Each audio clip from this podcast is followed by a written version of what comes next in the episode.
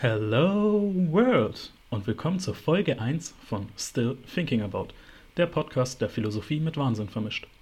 Und für die erste Folge, ich bin ehrlich, ich bin aufgeregt. Endlich mal die erste Folge, kein Trailer, sondern einfach mal losreden, was ich auf der Seele habe, was ich unbedingt raushaben will. Aber ich fühle mich auch geil.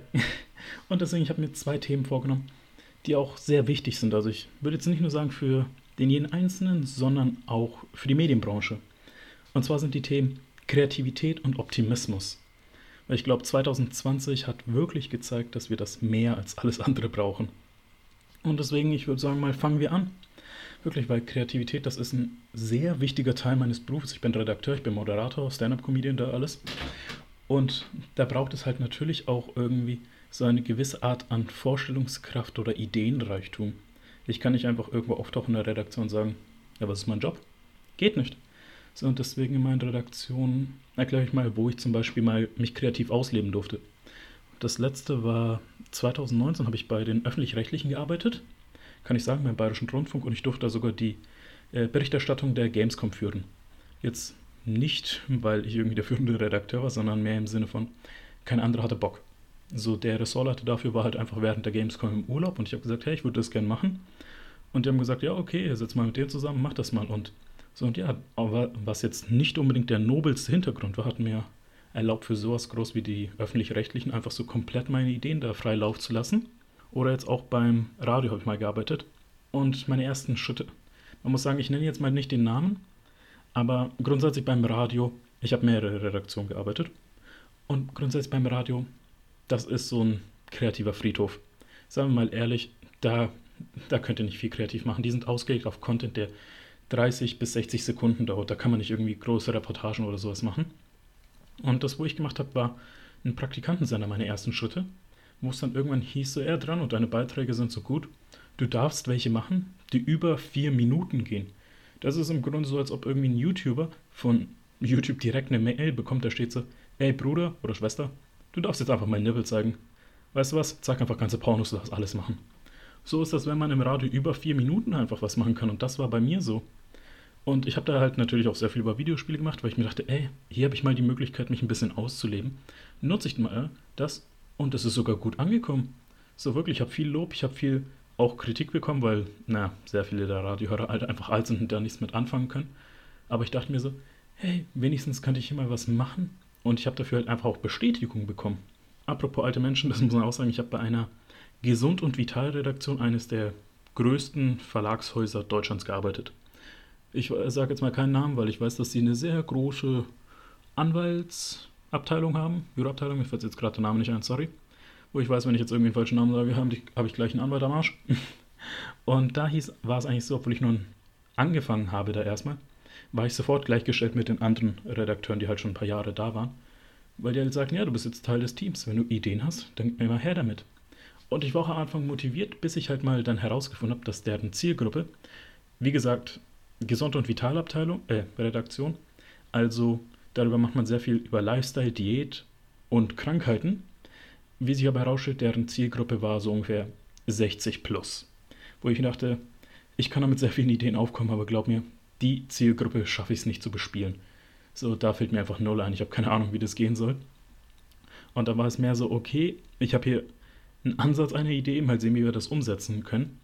Und es hat nicht wirklich gebracht, weil das lag jetzt tatsächlich nicht an mir, sondern einfach bei dieser Redaktion war die digitale Infrastruktur so beschissen, kann man auch wirklich sagen, dass einfach die Seite alle zwei Tage abgestürzt sind und die sich erstmal darum kümmern mussten. Da gab es dann auch da mit der PO hatte ich ein Gespräch mal, also Project Owner, ob ich einen eigenen Podcast bekomme einfach. So, weil die haben da gerade gesucht, die fanden das eine geile Idee, aber sie mussten erstmal die Seite in den Griff bekommen. Das Blöde war, die haben sie, bis ich gegangen bin, nicht hinbekommen.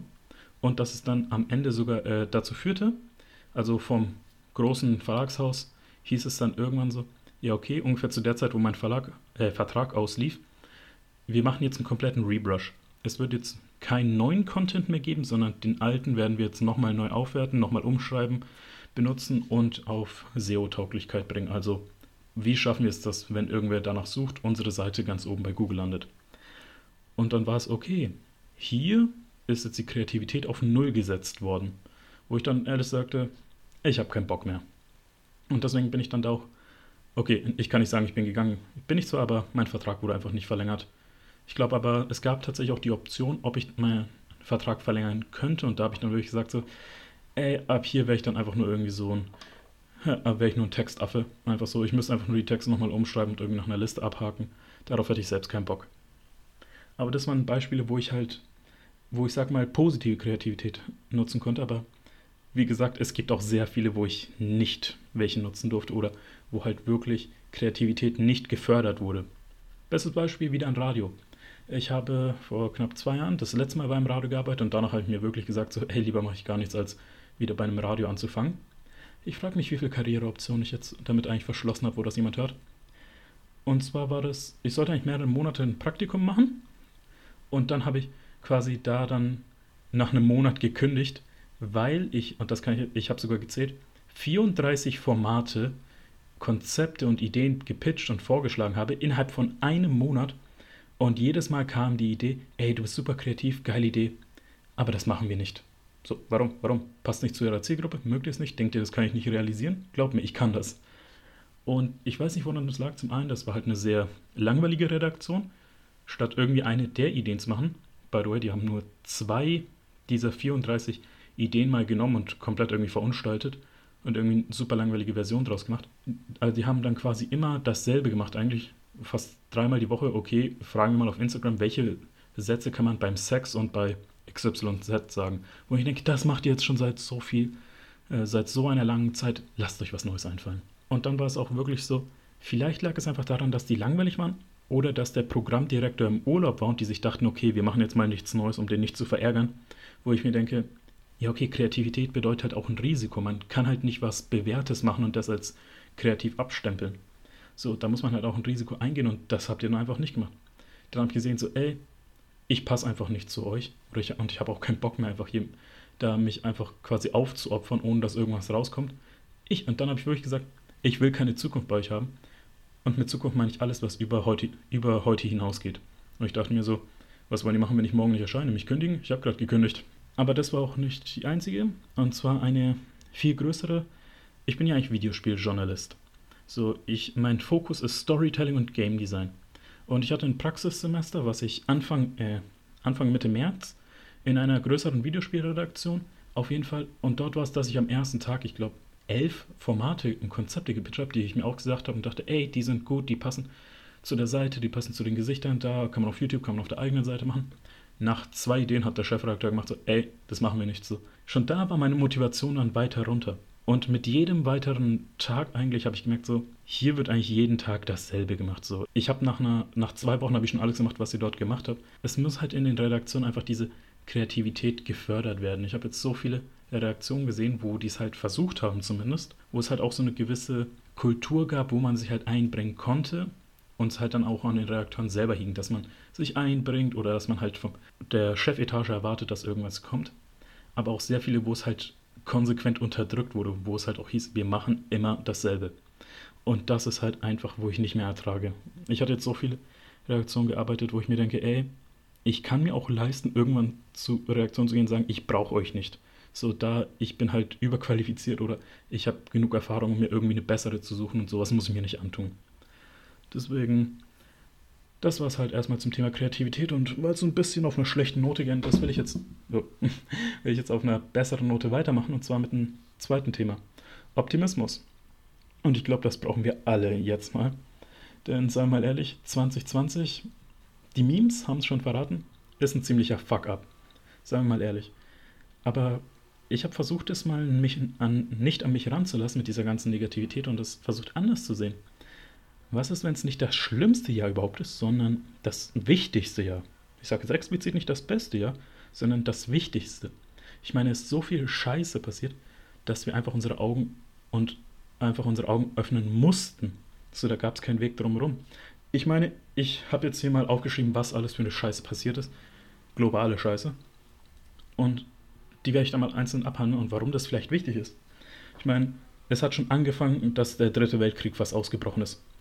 Dann die Buschfeuer in Australien, die fast das Land da irgendwie niedergebrannt haben. Kobe Bryant ist gestorben. Dann immer noch, was uns immer noch alle in der Geisel hat, Corona ist ausgebrochen. Tiger King wurde veröffentlicht. Dann hat wurde auch immer offensichtlicher, Trump ist eigentlich ein Kind und unfähig. Harvey Weinstein wurde endlich schuldig gesprochen. Die Quarantäne und der Lockdown haben begonnen. Was ich auch noch ganz witzig fand, UFOs äh, wurden gesichtet und bestätigt und ein Paralleluniversum wurde als möglich in den Raum gestellt. Und es hat irgendwie keinen Schwanz interessiert, weil man sich dachte, hm, das gibt Schlimmeres. Und dann, was uns immer noch aktuell und sehr wichtig ist, äh, die Black Lives Matter äh, Movements und die dazugehörigen Riots. Und die sind tatsächlich alle wichtig, würde ich sagen. Ich meine, gehen wir mal drum, äh, von oben nach unten. Erstmal im Dritten Weltkrieg, wo halt dann erstmal wieder die Angst ausgebrochen ist, okay, hier kann jetzt erstmal die Scheiße richtig am Dampfen sein. Wo halt dann erstmal, ich sag mal, ein Mainstream, äh, eine Mainstream-Präsenz auf die Politik gelenkt wurde. Ich meine, davor war es immer so, entweder eine gewisse Politikverdrossenheit oder man hat es als selbstverständlich genommen, aber nein, als eben die USA einen irakischen oder iranischen, sorry, ich weiß es leider nicht mehr, äh, General ausgeschaltet haben, getötet haben, eben, dass dann auch quasi der Mainstream endlich diese Sache verfolgt hat und Augenmerk darauf gelegt hat, was da eigentlich in der Welt passiert. Sodass endlich mal gesagt wurde, okay, das geht jetzt nicht an unseren Köpfen vorbei, sondern wir müssen da jetzt mal aufpassen.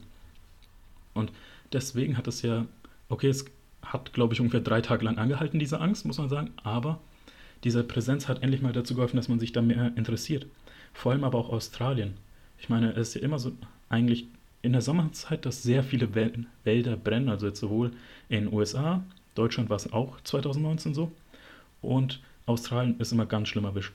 Und dieses Mal war es so schlimm, dass wirklich eine globale Aufmerksamkeit und eine globale Bewegung dazugekommen ist, endlich mal so ein bisschen Aufmerksamkeit dafür zu schaffen und vielleicht sogar zu helfen. War es jetzt irgendwie Fundraising oder man hat es irgendwie auf Social Media geteilt, um andere Leute dazu motivieren zu helfen, dass man einfach auch sagte, okay, da ist halt irgendwie alleine schaffen die es leider nicht.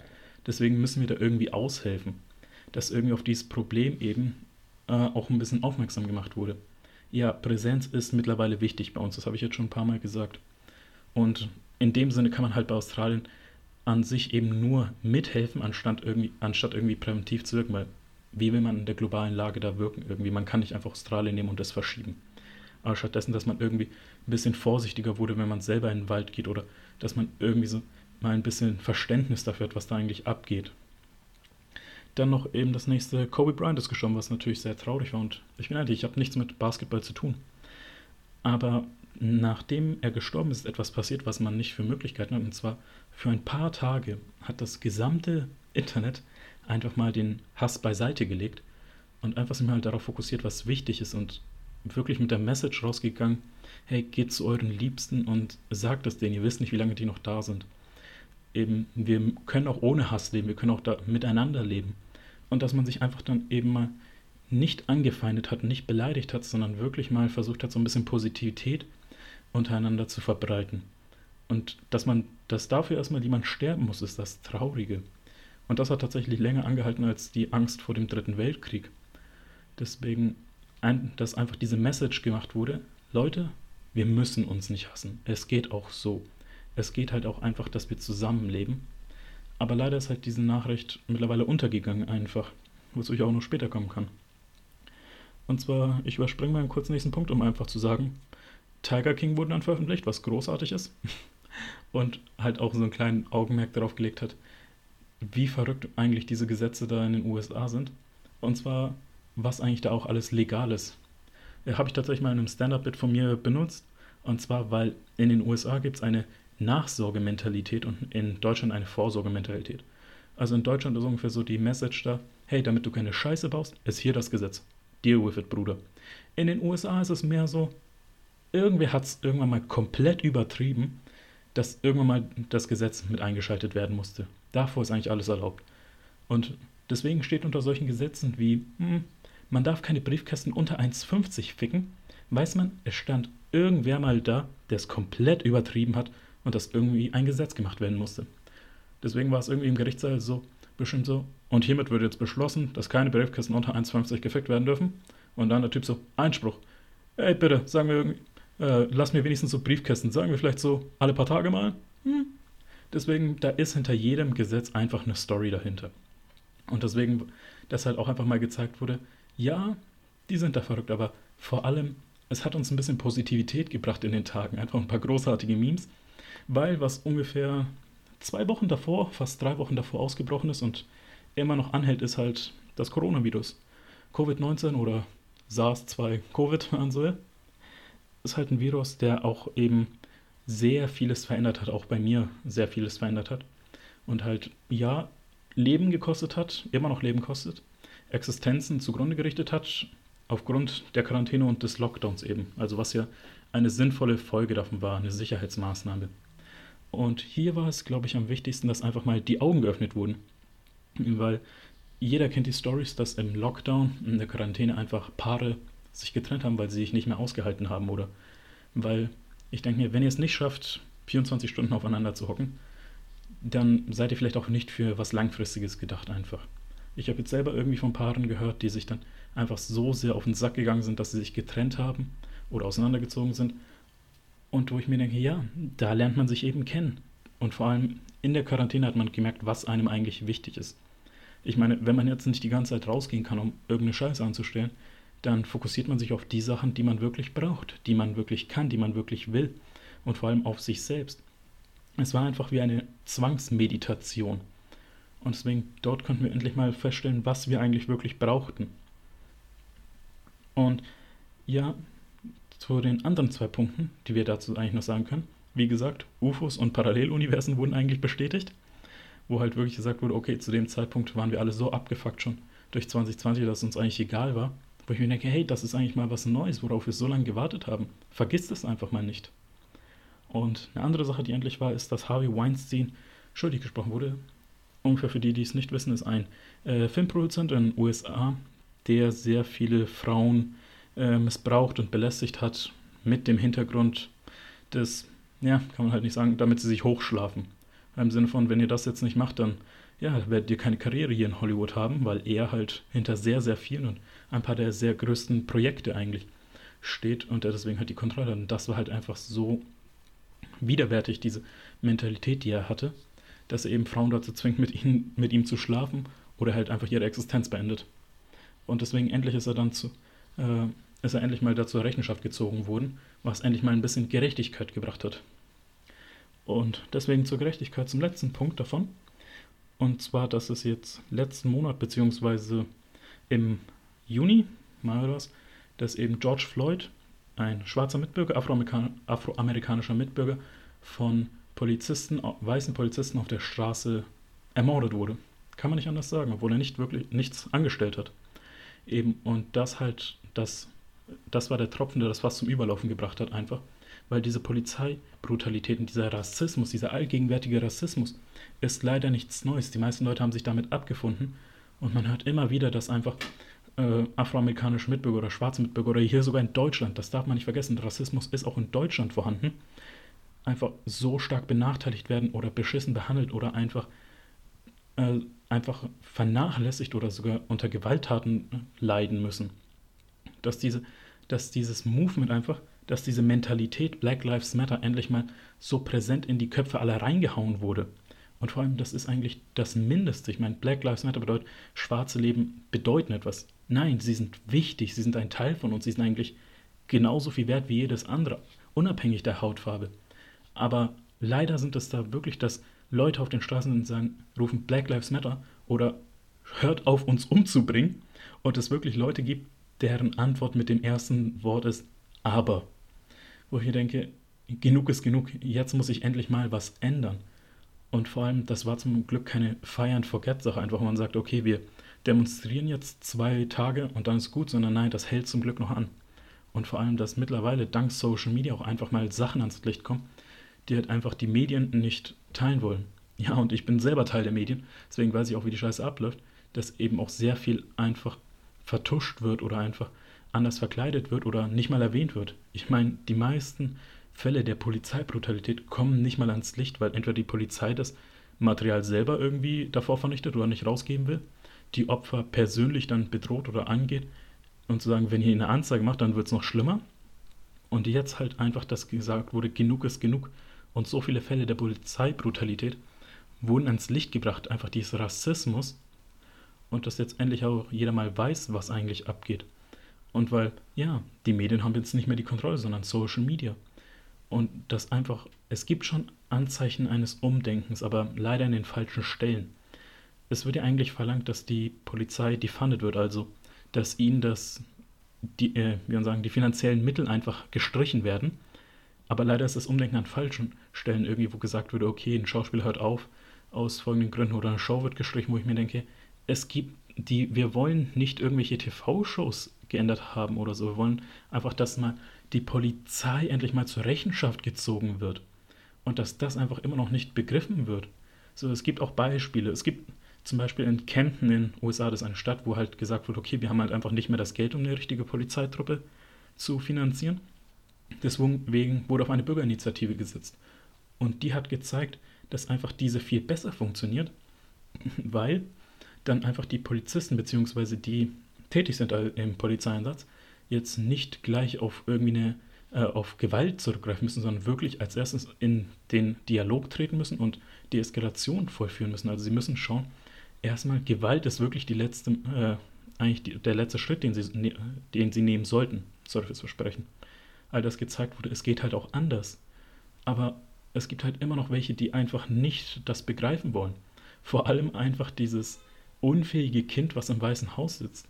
Ich meine, die letzten Monate haben wirklich gezeigt, Donald Trump ist ein von Komplexen getriebenes Kind, das einfach in so einer schwierigen Lage, so einer schwierigen Zeit einfach keinen Plan hat. Ich meine, während, der Corona, während des Corona-Lockdowns hat er irgendwie komplett versagt oder hat sich irgendwie quasi aufgespielt, weil es einfach ist, für ihn ist äh, Covid-19 einfach keine Pandemie, kein äh, kein Problem in dem Sinne, dass es Menschen tötet oder dass Menschen infiziert oder irgendwie einfach ein Hindernis ist, sondern für ihn ist es ein PR-Problem. Denn die Wahlen stehen dieses Jahr 2020 an. Und er merkt, okay, wenn er jetzt scheiße damit umgeht, dann wählen ihn die Leute nicht. Und deswegen versucht er sich äh, besser vor, besser zu präsentieren. Ich meine, da war jetzt diese Kundgebung, diese, diese Wahlshow von ihm. Und da hat er wirklich erstmal versucht äh, zu, hinter, zu hinterfragen, warum es Covid-19 heißt, weil er es noch nicht begriffen hat.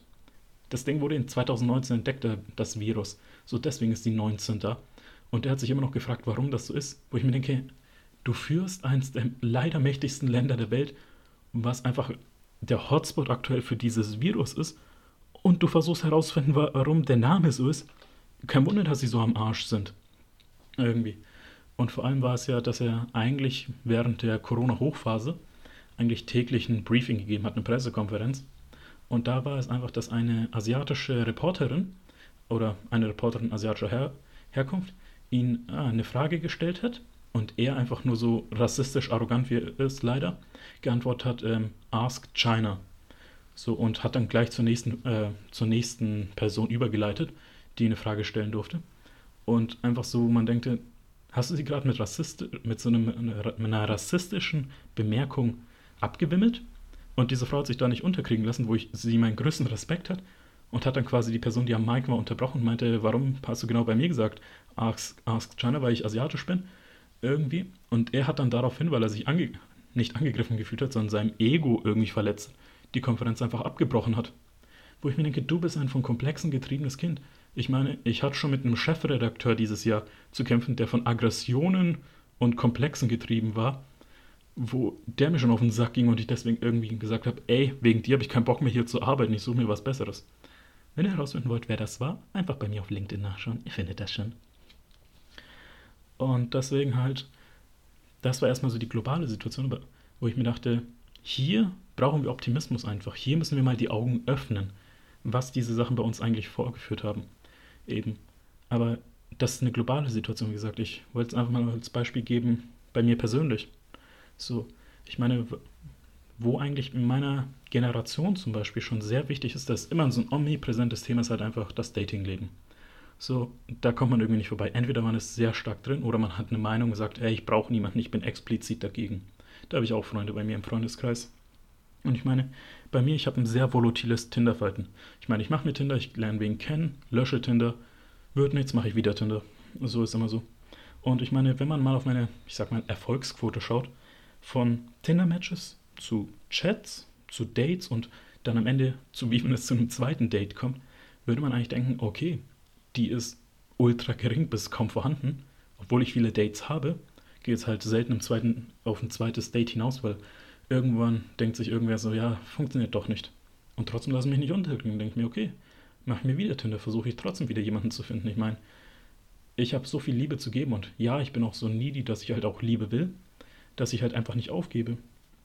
Das war Anfang des Jahres, hat es angefangen und ich bin erst vor, ich glaube, zwei oder drei Monaten da rausgekommen.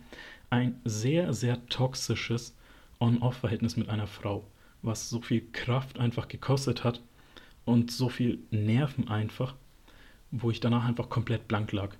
Wo ich dann, als ich dann mal wieder es da irgendwie beendet hatte, ich dann einfach gesagt habe, so, anstatt jetzt hier einfach zu weinen und mich unterkriegen zu lassen und zu denken, dass ich irgendwie wertlos bin, habe ich dann jemanden angerufen und einen Auftritt in Berlin ausgemacht, einen Stand-Up-Comedy-Auftritt in der Open Mic Night. So, ich bin dann sofort in den Bus gestiegen, eben hingefahren und habe während der Fahrt noch mein ganzes Set überarbeitet, weil ich dachte, ey, ich lasse mich nicht unterkriegen. Ja, es ist scheiße alles. Aber ich will das Gute sehen und ich habe einfach diese Energie genutzt, um damit was Besseres anzustellen und ey, der Auftritt war geil oder vor nicht allzu langer Zeit, vor sehr, sehr kurzer Zeit eigentlich, da habe ich mich so an die äh, Reste einer Illusion einer Beziehung geheftet, wo ich halt selber nicht wusste, okay, sind wir überhaupt zusammen? Sind wir überhaupt noch zusammen? Magst du mich eigentlich? So bin ich dir eigentlich egal, aber du willst nicht sagen. Und da hat, das hat mich so fertig gemacht einfach, dass ich selber irgendwie keine, durch die Tage einfach farblos und unmotiviert, einfach und kraftlos gegangen bin. Und ich habe dann diese Energie genutzt um einen Podcast zu machen. Jetzt habt ihr die Origin Story von, die Origin Story von diesem Podcast. Juhu. Nein, ich habe mich davon einfach nicht unterkriegen lassen. Einfach gemerkt, so, okay, was brauche ich eigentlich? Und das halt einfach in den meisten Fällen einfach Ehrlichkeit und Zuneigung, die ich halt da nicht bekommen habe. Und wo ich einfach diese negative Situation genutzt habe, um für mich einfach was herauszufinden. Und ja, das ist halt das Privatleben. Aber ich denke mir auch jetzt im beruflichen Leben, wie gesagt, ich bin Redakteur, ich bin Journalist. Und die ganzen Medienhäuser, die ganzen Redaktionen sind aktuell wegen Corona komplett am Arsch. Kann man nicht anders sagen. Ich hatte Redaktionen, die halt schließen mussten oder ich, wo ich halt schon war, die auf Kurzarbeit gestellt haben und alle freien Redakteure einfach gefeuert haben. Oder halt welche, die komplett alle Stellenausschreibungen genommen haben, gesagt, ey, wir stellen ihnen ein neues ein. So, wo ich mir dachte, okay, ich halt, muss mir halt auch eine neue Redaktion suchen. Und das ist halt einfach die Hölle. So, weil aktuell super wenige nur noch suchen, super wenige Redaktionen suchen eigentlich nur noch, weil die meisten sich denken, hey, wir können halt niemanden mehr einstellen, sorry. Und dann sind halt dann hoher Konkurrenzkampf einfach. So kann man nicht anders sagen. Und ich hatte auch viele Forschungsgespräche in letzter Zeit, die super liefen und dann so gesagt wurde, ja, sorry, andere waren besser oder du warst in einem Fall sogar überqualifiziert. Wir können dich deswegen leider nicht annehmen. Wo ich dachte, fickt euch einfach. Und wo ich mir denke, ja, okay, ich war scheiße drauf, deswegen ich war down, aber es bringt halt niemandem was, wenn ich jetzt einfach aufgebe. Und stattdessen habe ich gesagt, ja, okay, ich setze mich jetzt einfach ran, suche mir jetzt neue Redaktionen, suche mir neue Adressen raus, denen ich dann schreibe. Was natürlich zunehmend schwerer wird, weil einfach weniger, grundsätzlich weniger Redaktionen da sind, die welche suchen. Und dann halt einfach trotzdem so viele sich drauf bewerben. Aber ich lasse mich halt nicht unterkriegen. Ich weiß, wer ich bin, ich weiß, was ich kann, ich weiß, was ich will. Und davon lasse ich mich halt echt nicht unterkriegen. Und deswegen habe ich einfach diese Energie, da, die mich einfach weitertreibt. Und das ist halt einfach so, man sich denken muss, so, es bringt nie was, wenn man einfach aufgibt. So, ja, ich denke mir super oft, sollte ich einfach aufgeben, bringt es überhaupt was? Irgendwie, aber nein, dann mache ich mir halt neue Projekte, einfach wie diesen Podcast oder wie meinen Blog. Oder halt einfach, dass ich diese Energie in andere versuche zu stecken, um sie zu motivieren, wo ich denke, ey, ihr seid gerade alle so down, da hilft ihr einfach niemandem was und ich sehe einfach, dass es euch sch äh, schadet. Deswegen halt einfach ein bisschen mal Vielleicht braucht man auch so eine Down-Phase, ehrlich gesagt. So, weil einfach, man muss mal halt auch mal durch die Scheiße gehen, um zu sehen, was man eigentlich will und wer man ist. Und einfach mehr in sich durchkämpfen. Ja, auch wenn es so nach typisch Mot Motivationssprüchen von irgendwie Social Media klingt, irgendwie braucht das mal jeder. Jeder muss mal auf die Fresse fallen, damit man danach einfach stärker ist und weiß, wo es hingeht. Wo es übrigens dann auch hingeht, ist nächste Woche in Folge 2, denn wir sind schon am Ende von der ersten Folge von Still Thinking About das Thema Kreativität und Optimismus. Ich hoffe, es hat euch gefallen and see you on the other side.